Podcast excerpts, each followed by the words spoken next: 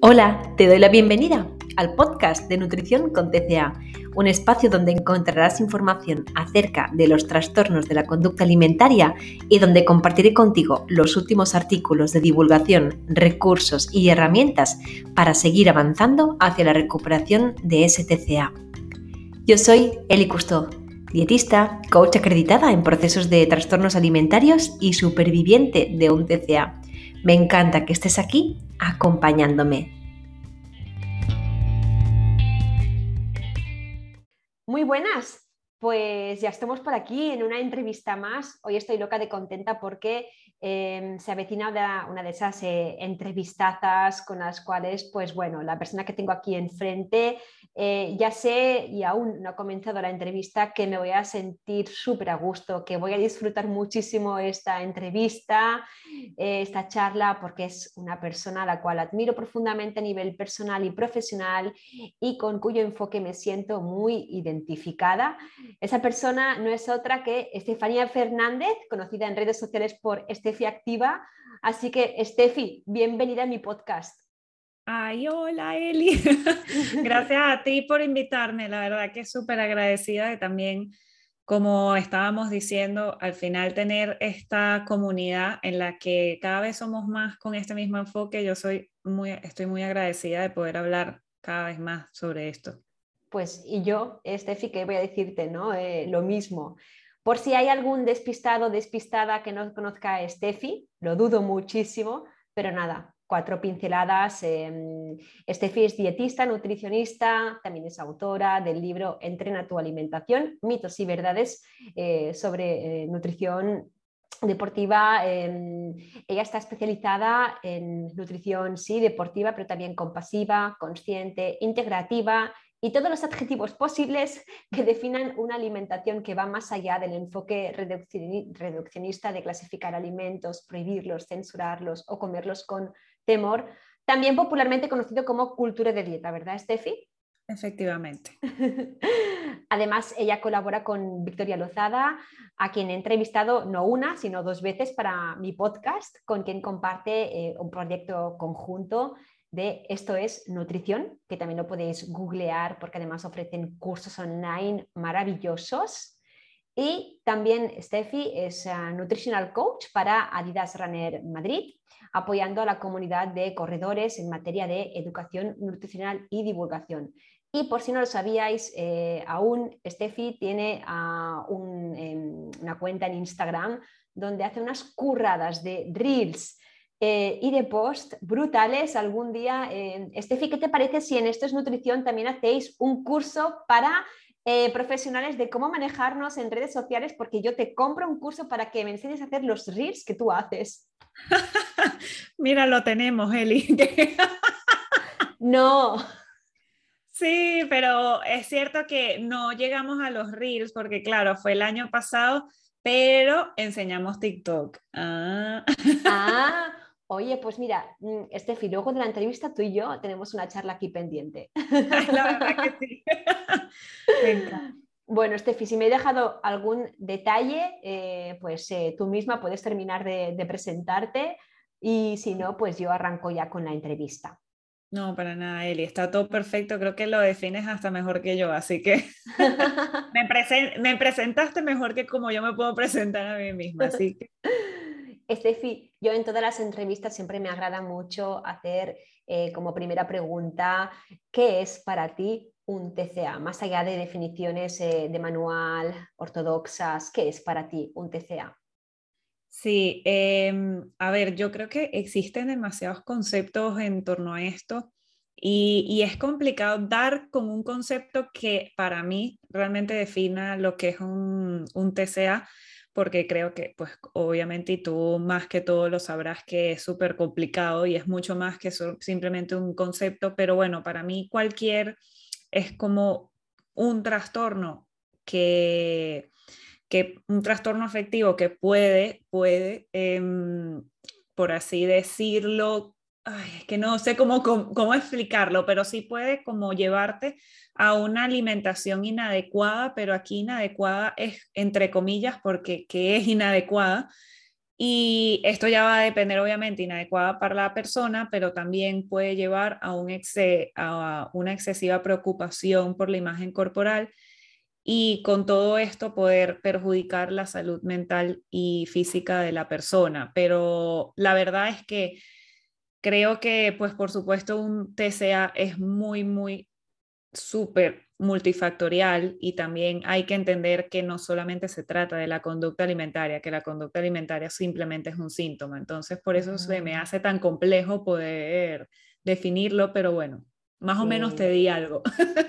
No, no, lo has descrito muy bien. Es un iceberg, ¿no? Ah, en cuyas raíces profundas se encuentran muchísimos problemas de base, ¿no? De autoestima, de autovalidación y sí, en la punta más visible observamos, ¿no? Esa alteración de los patrones alimentarios, em, ese body checking, esa preocupación excesiva por imagen, cuerpo, deporte, pero es un gran, gran, gran y pesado iceberg y, aquí pues todas las partes que componen esa montaña tienen que ser resueltas, ¿no? Totalmente. Pues vamos con, otra pregunta básica para presentar el tema de la principal de esta entrevista, para quienes quieran refrescarlo, ¿de acuerdo? Porque hoy vamos a hablar de alimentación intuitiva, ¿no? También por ahí desgranaremos algunos, algunos mitos, pero antes que nada, Estefi, yo creo que es importante otra vez recordar oye, ¿de qué va esto de alimentarnos intuitivamente? Sí, em, yo creo que alimentarnos intuitivamente tiene como base lo que es el respeto hacia tu cuerpo. También lo defino como un autocuidado porque creo que es algo que no se puede dejar a un lado porque al parecer, bueno, y creo que lo hablaremos durante la entrevista, probablemente saldrá, pero se cree mucho que la alimentación intuitiva es simplemente comer de todo y ya está. Y realmente aquí el, por eso el concepto de autocuidado es importante y luego también el respeto hacia o la atención hacia nuestras señales corporales diferentes señales corporales. Básicamente, a mí el concepto y la definición que más me gusta o la palabra que más me gusta con la alimentación intuitiva es flexibilidad. Es decir, nos alejamos de la rigidez, nos alejamos de las normas alimentarias, nos alejamos de este control hacia la comida y, por supuesto aquí entra lo que es la palabra flexibilidad. Exacto, exacto. ¿Qué sueles responder a las personas que atiendes en consulta cuando te preguntan, oye, Steffi, pero yo ¿Cómo puedo fiarme de mi intuición si a mí mi cuerpo me pide chocolate y galletas todo el tiempo? No me creo que, esto algún día me deje de pasar, porque seguro que algún día en consulta te han mm, echado en cara alguna frase o pregunta similar a esta. Y estoy segura que a ti también, porque esto es lo más, esto es lo más común. Creo que es uno de, las, de los miedos más grandes hacia la alimentación intuitiva. Ni siquiera es la pregunta, son los miedos, porque si entonces tú me estás diciendo que me das permiso incondicional para comer lo que yo quiera, pero es que si yo quiero comer lo que yo quiera o me das ese permiso, yo voy a querer siempre comer hamburguesas, pizzas, chocolate, galletas, etc. Y casi siempre, por no decir siempre, pero casi siempre esto primero empieza porque hay un falso permiso, es decir, yo te doy un permiso incondicional, pero eso es un falso permiso porque tú a, partir de que empiezas a comer estos alimentos te sigues culpabilizando, te sigues frustrando y por tanto esto es un falso permiso, porque todavía sigues catalogándolo como un alimento malo, como un alimento prohibido, como un alimento, vamos a suponer en muchos casos que engorda. Entonces, por tanto, eh, por esa misma razón es que probablemente te sigan apeteciendo. Y luego entonces también está que la base y esto se trata muy individual, es decir, cada persona tendrá sus normas alimentarias y su mentalidad de dieta, pero la base es ir desmantelando todo esto, ir desmantelando todas las creencias que estaban completamente internalizadas en cuanto a las normas alimentarias, en cuanto a qué debería, no debería comer, em, y todas estas normas que realmente las vamos aprendiendo durante toda la vida, dependiendo obviamente tanto de las redes sociales, nuestra historia nuestra experiencia vivida, etcétera. Pero al fin y al cabo, yo creo que la base casi siempre empieza por desmantelar estas normas, desmantelar esta mentalidad de dieta en la que simplemente existe una restricción, etcétera.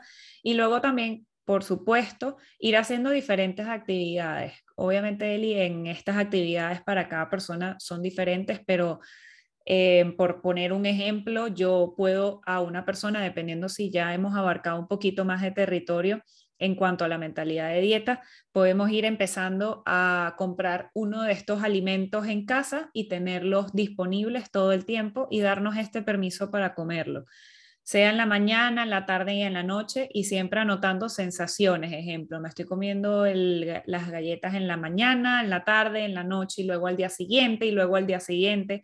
Y probablemente a la semana cambia completamente lo que es la, las sensaciones que teníamos al principio, que era me las quiero comer todas, me las voy a comer todas, etcétera, y ya las sensaciones al final son, pues mira, me ha provocado malestar gastrointestinal, además ya no me apetecen tanto, ya no las veo igual que antes. ¿Por qué? Porque pues está claro que estos alimentos eran los prohibidos y son los que nos apetecen más.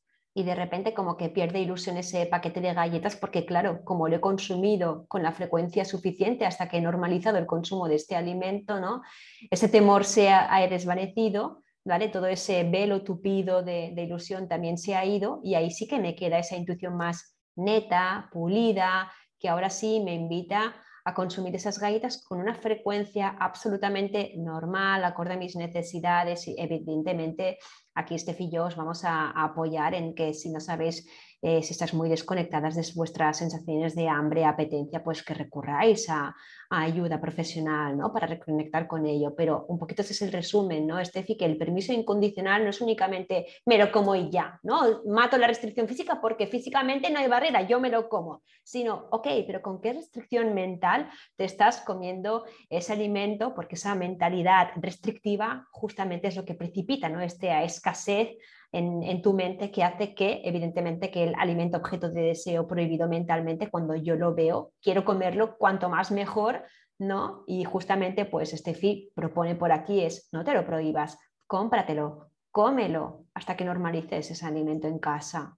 Y acabas de dar en el clavo, Eli, en cuanto a que que yo te doy permiso, entonces tú automáticamente, sin pensarlo, vas y compras las galletas y las comes de manera compulsiva, etcétera.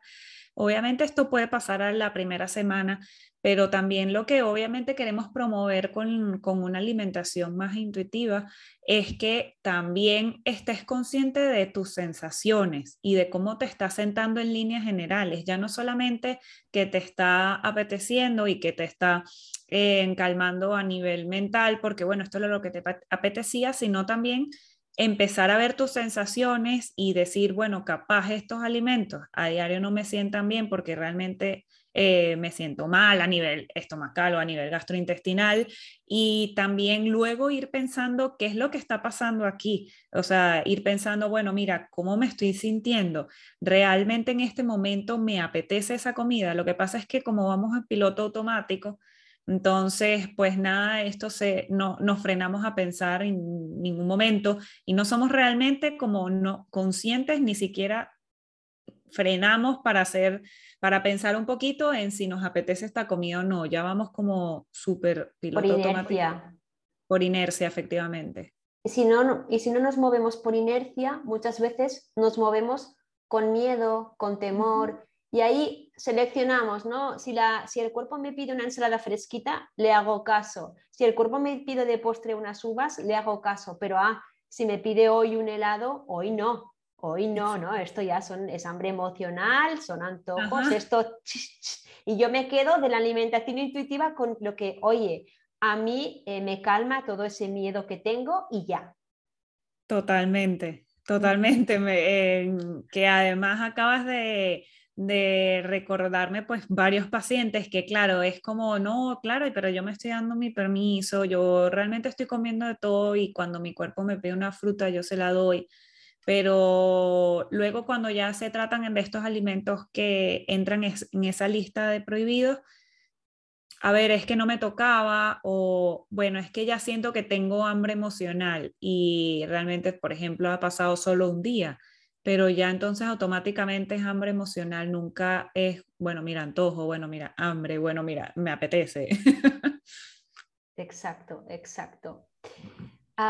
por lo tanto, huir de la cultura de dieta es lo mismo eh, de comer de todo a todas horas? Yo creo que esta pregunta justamente quedaba respondida un poco, un poco antes, pero de verdad que es importante, Steffi, eh, que nos recuerdes que no. Pero oye, igualmente habrá muchas personas que nos estén escuchando y digan, pero es que yo realmente comería a todas horas, Steffi, es que yo realmente pienso en comida todo, todo el rato. ¿Qué hago si estoy pensando en comida a todas horas? ¿Tengo que comer a todas horas? ¿Qué responderías un poquito ante esa duda? Yo creo que hay que ir descartando, y esto siempre lo manejo con pacientes, ir descartando qué es lo que está pasando. Es decir, hay tantos factores que pueden estar em, por hacer, afectando o, bueno, alterando tus niveles de apetito o tus niveles incluso de o tus antojos, estas sensaciones de ansiedad, etcétera, pueden estar alteradas por muchos otros factores. Entonces, siempre me gusta ver cómo todo, qué está pasando. O sea, que no todo se gira en torno a la alimentación, porque casi siempre la alimentación es un síntoma de todo lo que está pasando. Entonces, la conducta alimentaria como tal. Entonces, lo que pregunto es, ok, ¿cómo va nuestro descanso? Eh, vamos a ver eh, a nivel laboral, personal, cómo va la gestión emocional, la gestión del estrés también. Luego incluso hay personas que le adjudican a que esto es hambre porque a partir de las 4 de la tarde es que empieza esta hambre desaforada, pero probablemente también es falta de nutrientes porque en el desayuno solo tomamos café y luego entonces en la comida solo una ensalada que no, no aportaba muchos nutrientes. Entonces, también puede ser hambre y simplemente hambre. Lo que pasa es que, claro, llevamos estas señales de hambre, que es la grelina, que es la hormona del, del hambre, la llevamos alta durante todo el día, pues obviamente ya al finalizar el día no te lo va a pedir con brócoli, te lo va a pedir con alimentos que realmente, rápidamente, primero le suba la insulina en sangre y segundo, pues obviamente le calme esta hambre. Entonces yo creo que es importante poder como descartar diferentes factores que pueden estar ocasionando esta hambre, además de los que hablamos al principio, Eli, es decir, además de obviamente toda esta prohibición, todo este eh, etiquetado de alimentos como tal y luego también, por supuesto, eh, la mentalidad de dieta, pero además de eso, ir descartando otras conductas que probablemente han hecho a que haya más ansiedad o haya más hambre como tal. Entonces, pues yo diría que lo que es cultura de dieta y puedo comer de todos a la definición, me alejo de la cultura de dieta es igual a puedo comer lo que yo quiera a todas horas, echarme al sofá, etcétera, no, porque aquí nuevamente y yo como nutricionista, por supuesto, me gusta que se que haya un conocimiento sobre nutrición siempre y cuando no nos obsesionemos ni tampoco abusemos de este conocimiento no lo llevemos a una parte obsesiva. Es importante saber que, por ejemplo, las frutas y las verduras me dan muchos nutrientes que otros alimentos no me aportan, pero no abusemos sobre esta información. O no pretendamos únicamente comer solo y exclusivamente aquellos alimentos que están clasificados, eh, moralmente etiquetados de esto sí, esto es saludable y lo de que no sea saludable porque no, aquí no aporta nutrientes, no puedes consumirlo, sobre todo evítalo, sobre todo que sea de un consumo muy, muy, muy, muy esporádico. Pues no, no, porque justamente podemos también perder salud física y mental con la obsesión plena y llena ¿no? ante únicamente solo, solo puedo comer esto, ¿no? Así que ojito también por ahí. Totalmente, totalmente. Steffi tiene un montón de posts, de reels orientados a ampliar esto, así que por favor, echarle un vistazo a su contenido para desgranar aún más. Pero bueno, yo también siento, Steffi, que a veces la alimentación intuitiva en parte también queda romantizada por parte de algunas cuentas o autores, porque eh, dicen, bueno, pues la alimentación intuitiva es únicamente come a aquello que realmente eh, te apetece en el momento adecuado, em, honras siempre, siempre eh, tu apetencia en, justamente en el momento. Yo me pregunto, para aquellas personas que quizá no tienen el privilegio de, irse preguntando a cada momento eh, qué me apetece, qué no me apetece, puede ser que haya personas que realmente por horarios, por restricciones de cualquier índole pues no puedan siempre conectarse con qué me apetece y en el momento en sí preparar aquel alimento. Entonces yo te pregunto, ¿Es compatible la alimentación intuitiva con cierto grado de planificación alimentaria? ¿no? ¿Dónde está el límite entre hipercontrolar que durante la semana voy a comer esto y esto y esto y esto y esto y esto y a la vez honrar la apetencia? Sí, por supuesto. Yo creo que, bueno, y, creo que estarás de acuerdo, no me gusta nada llevado a lo radical, es decir, y esto entra aquí la alimentación intuitiva igual mm. que digamos que la alimentación intuitiva es para todo el mundo y todo el mundo debería hacerla ya, etcétera. No, primero porque hay personas que primero hay que hacer un trabajo muy, mucho antes y un trabajo bastante fuerte para poder llegar a la alimentación intuitiva. Muchas personas que si yo les digo de una, bueno, mira, respeta tus señales corporales, escucha tus señales corporales y sus señales corporales son autolesivas, no tiene sentido.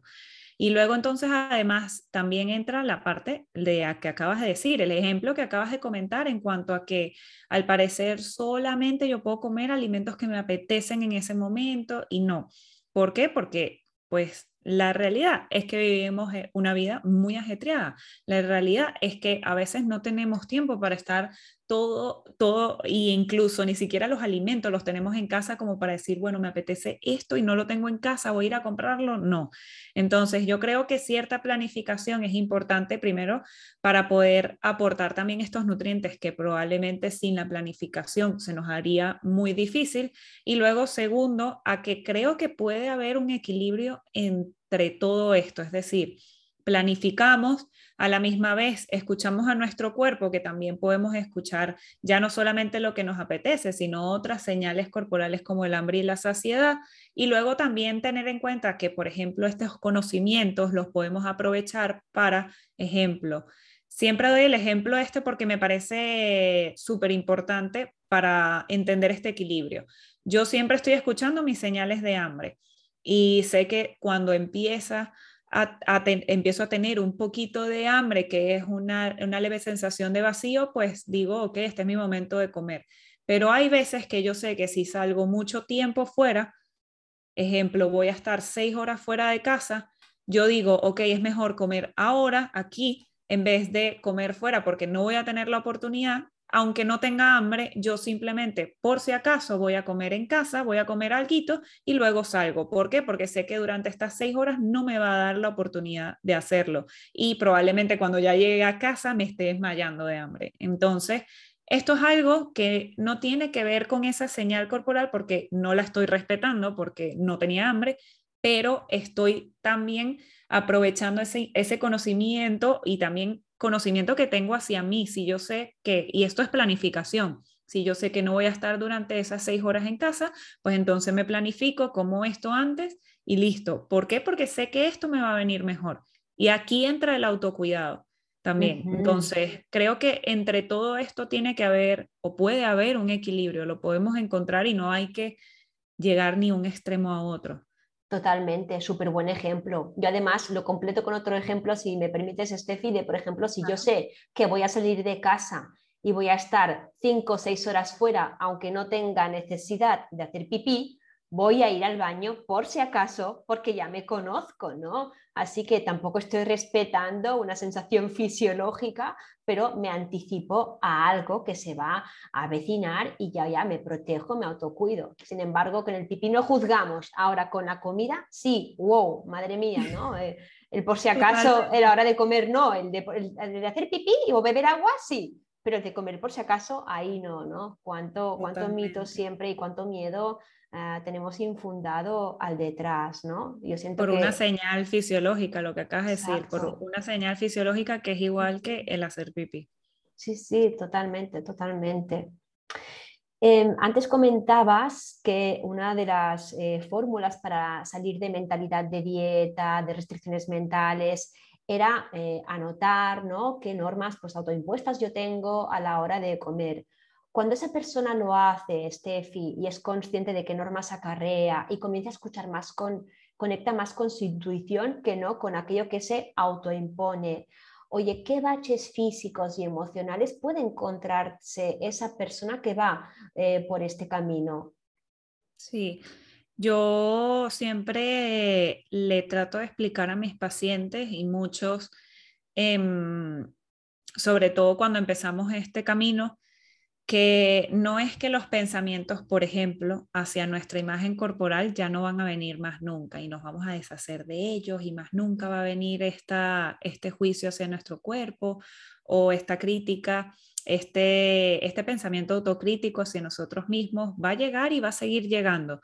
¿Por qué? Porque vivimos en una sociedad en la que, pues lamentándolo mucho, sigue habiendo tanto cultura de dieta, la delgadez se sigue premiando, etcétera, etcétera. Entonces, em, existe lo que es un cuerpo normativo y además se nos exige mucho. Las mujeres vivimos en, en este mundo mucho más, entonces tenemos esta exigencia mucho más que los hombres, lamentándolo mucho, pero no quiere decir que estos pensamientos no vayan a venir, pero ahora mi actitud va a ser diferente. Es decir, en la conducta o el comportamiento que yo voy a tomar ahora va a ser diferente en el que probablemente yo tomé hace cinco años, que automáticamente hacía dieta, etcétera. Entonces, creo que uno de los, obviamente, de los baches a nivel físico es que yo no te puedo garantizar la pérdida de peso, tampoco te puedo garantizar el aumento de peso, ni tampoco te puedo garantizar el, el, mantenimiento del peso corporal. Ninguna de las tres te las puedo garantizar, primero porque vamos a empezar a conocer a cómo reacciona tu cuerpo entre todo esto. Y creo que luego, además de, de un historial de dietas muy largas, pues obviamente en este aspecto va a haber mucho trabajo mental. ¿Por qué? Porque vamos a empezar a no evadirnos, sino tratar de ver qué es lo que nos está pasando. Entonces, muchas personas, tengo muchos pacientes que dicen que hay un agotamiento porque llega a ser agotador porque antes me decían qué comer, cuánto comer, por qué comer y ya yo lo comía y ya está. Y ahora yo tengo que estar todo el tiempo pensando, ¿será que me apetece? ¿Será que no? ¿Será que tengo hambre? ¿Será que no? ¿Será que me estoy saciando? ¿Será que no? Es un agotamiento diferente al de las dietas, porque el de las dietas hay mucho juicio, hay mucha frustración, hay mucha, ah, se, obviamente también se puede ver afectada nuestra imagen corporal, hay mucha exigencia, rigidez, pero este agotamiento ya es porque nos estamos conociendo. Entonces, al principio es un proceso agotador, puede llegar a ser agotador. Entonces, esto es lo primero que siempre comento, porque claro, em, creo que es algo importante siempre comentarlo porque se creen y creo que en todo lo que es eh, alguna dieta o algún tipo de camino hacia la alimentación, se cree que va a ser rápido o esta es la solución y ya está. Y la realidad es que este es otro camino, es un camino más duro al principio, pero a la larga va a ser mucho más satisfactorio y va a ser mucho más fácil. Ya va a ser, como la palabra lo dice, intuitivo pero al principio es que no nos conocemos, entonces tenemos que ir viendo incluso qué nos gusta comer.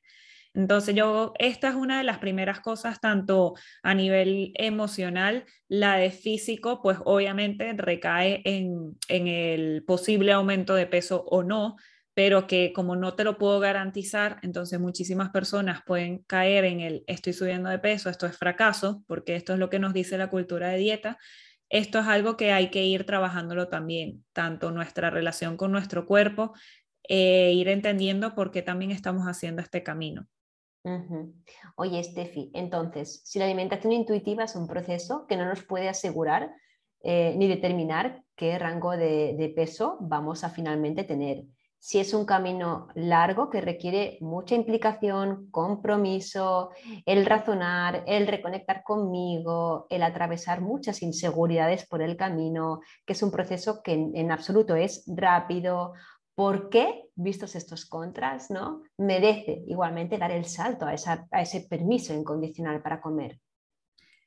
Pues yo creo que la respuesta sería en que nosotros somos lo que habitamos este cuerpo, nuestro cuerpo, y no el médico, no el nutricionista, ni el que nos está juzgando, ni las redes sociales, ni el chico fitness que nos está dando todos estos consejos. Al final soy yo la que estoy habitando en mi cuerpo 24/7. Soy yo la que mejor me puedo conocer y mejor le puedo o mejor puedo decidir qué es lo que le viene bien a mi cuerpo, no otra persona. Entonces, ya empezando por aquí, creo que es una de, las respuestas más, más precisas porque primero esto lo estoy haciendo es por mí y lo estoy haciendo desde el autocuidado. Creo que, creo que en poder preguntarte por qué empezaste este camino? Y la mayoría dice, tanto porque en, el otro camino mm, me sentía completamente frustrada, tenía sentimientos de culpabilidad todos los días, además de esto había pues esa rigidez que al final hace que yo misma sea muy crítica conmigo misma y todo el tiempo pues esté como en un cuerpo en el que odio y además estoy criticando todo el tiempo porque no puede ser que yo no he llegado a tal estándares. Entonces, creo que preguntarte siempre por qué empezaste este camino y por qué lo estás llevando o por qué lo quieres llevar es importante para poder seguir o llevarlo a cabo mucho más adelante y sobre todo en los momentos en el que hayan baches en donde pues mira, tanto no me siento bien o no me veo bien o no me siento bien conmigo misma. Creo que es importante hacerte estas preguntas para poder seguir llevando este camino, que esta pregunta al final y siempre que la hago, siempre, casi siempre la respuesta es por todo lo que durante tantos años se vivió, pero creo que también es importante que eso haya sucedido para que ahora estemos en este punto, porque no es verlo como malo, es decir, las dietas fueron un fracaso y, y lo hice todo mal, entonces me culpo a mí misma porque lo hice y tanto tiempo que estuve dañando a mi cuerpo y no escuchándolo, no es la idea porque esto funcionó o eso funcionó para que estuviéramos ahora aquí, en este punto. Entonces, gracias a ello, pudiste, mira, romper y poder sanar. Entonces, yo creo que es importante verlo como una oportunidad, ¿no? Al cambio. Qué bueno, me encanta como lo has descrito, Steffi, porque justamente yo en consulta también me lo encuentro mucho, ese sentimiento de culpa, pero de que cómo le hice esto a mi cuerpo, pero cómo, ¿no? Eh, yo misma eh, también eh, me lo pregunté en su, en su momento, ¿no? Pues justamente para dar un salto a la reconexión conmigo, ¿no? En busca de lo que has mencionado tú, autocuidado, flexibilidad, no juicio de lo que como, pues justamente esto, este fue el trampolín para dar el salto en esta piscina, ¿no? De permiso incondicional. Totalmente, totalmente. Yo siempre digo que hay dos tipos, es decir, hay malestar cuando te das el permiso incondicional al principio, que no al final, pero al principio, no hay malestar por darte ese permiso incondicional porque hay sensación de inseguridad, de temor. Y también hay malestar por contener, restringir alimentos, siempre hipercuadrando, hipercontrolando. Así que puestos a escoger, escojamos aquel malestar productivo, el que más nos acerque a, ese, a esa libertad alimentaria que no seguir en bucle de ese malestar pues, no productivo que va en detrimento de esa salud física y mental. Total, súper de acuerdo.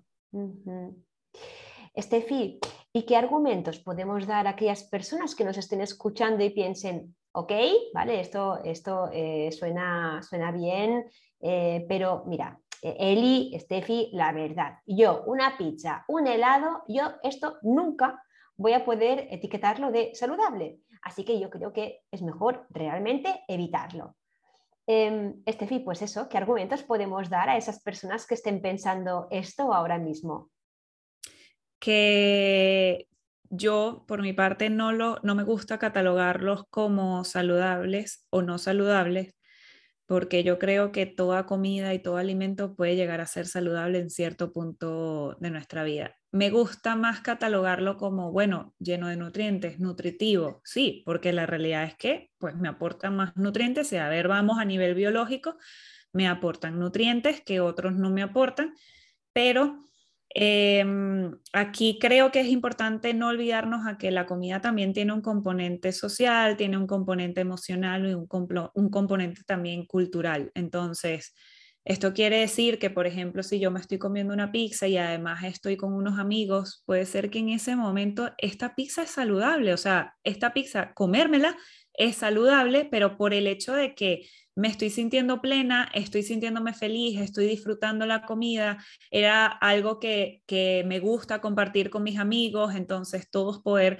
que nos una la pizza y que podamos compartir esta pizza. Entonces al final este componente sociocultural está ahí y este componente también es saludable. Entonces, pero porque existe, es mentira que podamos evitar todo esto porque por esa misma razón las dietas fracasan, porque simplemente se le ve el componente biológico, se le olvida completamente que la comida pues también la, la comemos por disfrute, la comemos también por a nivel cultural, cada persona tiene una cultura diferente a nivel de alimentos y comidas, etcétera, y pues obviamente la parte social y cultura, eh, la parte social que también y emocional que tiene la comida. Entonces, por esa misma razón no me gusta etiquetarlos porque se le puede llamar nutritivo o no nutritivo, pero a saludable, pues cualquier comida en ciertos momentos puede llegar a ser más saludable que, por ejemplo, un brócoli. All food fits, ¿no? Toda la comida, toda la comida cabe, ¿no? El, otro día, por ejemplo, en, el, cumpleaños de la, de la, hija de mi mejor amiga, eh, Vero, que si me escuchas eh, te mando un, un, beso, sabes que te quiero mucho. Em, en el cumpleaños pues había una tarta, pues la típica de supermercado que hay, pues hay un dibujo de Disney y demás, ¿no? Y, la, y la, Peque, la cumpleañera, que, que, hacía seis años, pues me, me dijo, mira Eli, eh, qué trozo más, más grande te, te he cortado, ¿no? Evidentemente si yo me aíslo del cumpleaños, de la cumpleañera, de mis amigos que están todos allí y lo reduzco todo a, bueno, a qué tanto nutritiva o no es esa tarta, pues claro, escojo no comer tarta y, ya, ¿no? Eh, ignoro si me apetece o no, ignoro la cumpleañera, ignoro la, la, implicación emocional, ignoro mis amigos, yo a mi bola me aíslo y a eso, ¿no? conducen, es una de las restricciones llevadas eh, a este extremo y nos olvidamos pues qué componentes también forman parte de la salud. Totalmente, totalmente, que siguen conformando la salud, que al parecer pareciera, pareciera que solo lo que es la alimentación y el ejercicio es lo único que entra en las conductas saludables y hay muchísimas otras cosas más que no se tienen en cuenta. Exacto, exacto. Em, y hay una, cosa, Steffi, que a mí en consulta me comentan mucho y es, em, ok, Eli, pues comprendo la base de la alimentación intuitiva, pero oye, ¿qué pasa cuando hay un diagnóstico certero, de acuerdo? Una alergia, eh, una intolerancia y yo no puedo satisfacer mi apetencia, ¿no? Por ejemplo, pues em, soy celíaca y me apetecería un croissant común o yo, por ejemplo, me acaban de diagnosticar SIBO, estoy al principio del cuadro de la sintomatología propia de un SIBO, ¿no? aún estoy en fase pues, de, retirar algunos alimentos y realmente pues, no puedo comer pues, em, la, fruta que antes yo consumía, eh, que me encantaba pues, tomar piezas de fruta en todas las comidas y ahora me la han retirado, ¿no? al menos puntualmente. ¿Cómo podemos un poquito con amabilidad, con compasión, aunar esa intuición con esa restricción que no es autoimpuesta por parte de la cultura de dieta, sino que hay un profesional de la salud que dice, oye, realmente pues tú esto no lo puedes comer? Sí, por eso a veces a mí llamarle... Eh, Ojo, que, obviamente me sigue encantando la alimentación intuitiva, pero a veces me gusta llamarle también alimentación conectada porque siento que, y de hecho em, vi un seminario de alimentación conectada, lo cual es espectacular porque ya no solamente estamos hablando de, respetar, hablando de, nuestra, de respetar nuestras señales corporales, sino que estamos hablando de muchas otras cosas más. Y alimentación conectada es que es esta alimentación que nos conecta tanto a nivel fisiológico, bueno, biológico también, eh, de nuestra experiencia vivida, también incluso de nuestro rol de trauma y luego, por supuesto, eh, toda la parte de nuestras preferencias alimentarias, etcétera. Y yo creo que aquí Em, igual que en la alimentación intuitiva, lo que es la, el autocuidado es igual de importante, porque cuando hablamos de autocuidado no solamente es escuchar nuestras señales corporales, sino saber que si yo tomo estas decisiones alimentarias, que no son ni buenas ni malas, pero sí es cierto que si tomo ciertas decisiones alimentarias, por ejemplo yo como intolerante a la lactosa, pues sé que me voy a sentir mal. Es decir, si yo me como un helado, aunque me encante, pero si lo como fuera, me va a sentar malísimo. Entonces, por mi autocuidado, porque yo sé que esto va a hacer que al principio lo disfruto mucho a nivel mental, pero a nivel físico me va a sentar malísimo, voy a ir automáticamente al baño durante todo el día, eh, no voy a estar bien. Entonces, yo antes de apetecer esta parte, que sí, a nivel mental y, por, y porque me encanta el helado, mm, puedo apetecerla, prefiero no, porque también está la parte de este autocuidado tanto de mi cuerpo a nivel físico. Entonces, yo creo que eh, entiendo completamente porque al final sí es cierto que cuando hay muchas alergias alimentarias puede tornarse súper complicado. Y, pero creo que siempre es importante y pasa, por ejemplo, también con la diabetes, es importante recordar a que tener esta información hay que aprovecharla también para, en general, nuestro autocuidado.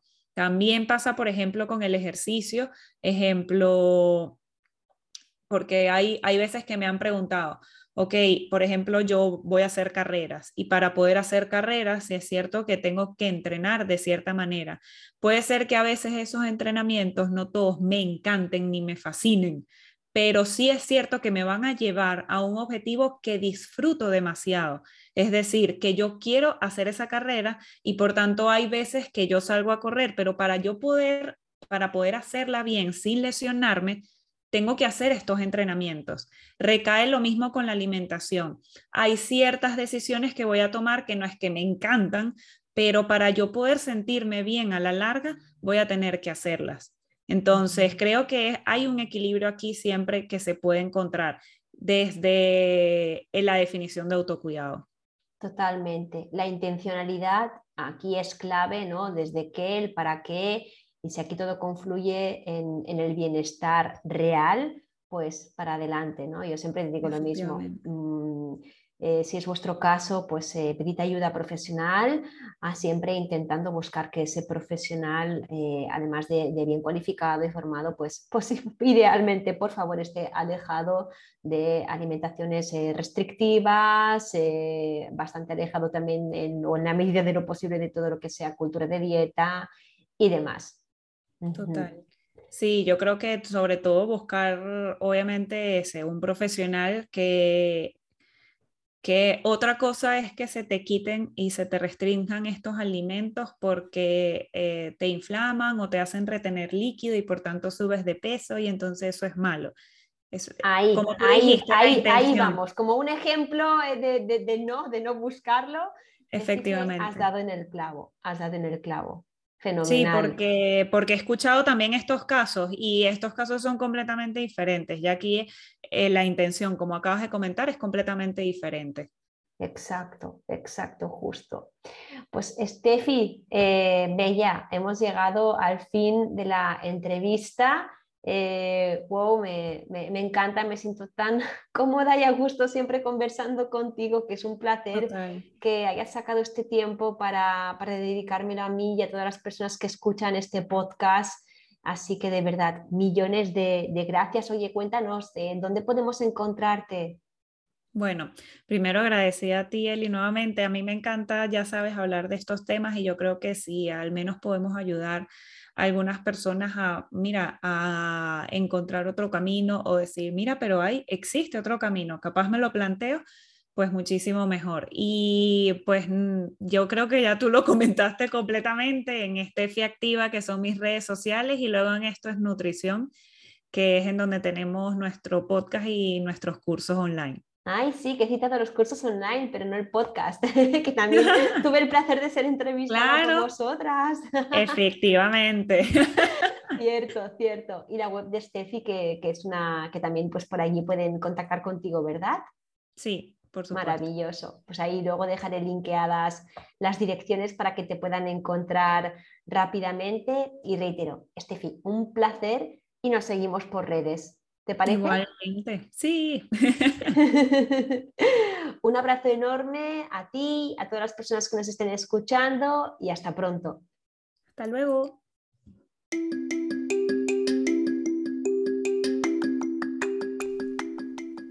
Te doy las gracias por escuchar este podcast. Podrás encontrarme en www.recoverytobe.com, donde atiendo en consultas online, y en Instagram, buscando por arroba nutrición con TCA. Y recuerda, no te conformes con vivir así, porque esto sencillamente no es vida.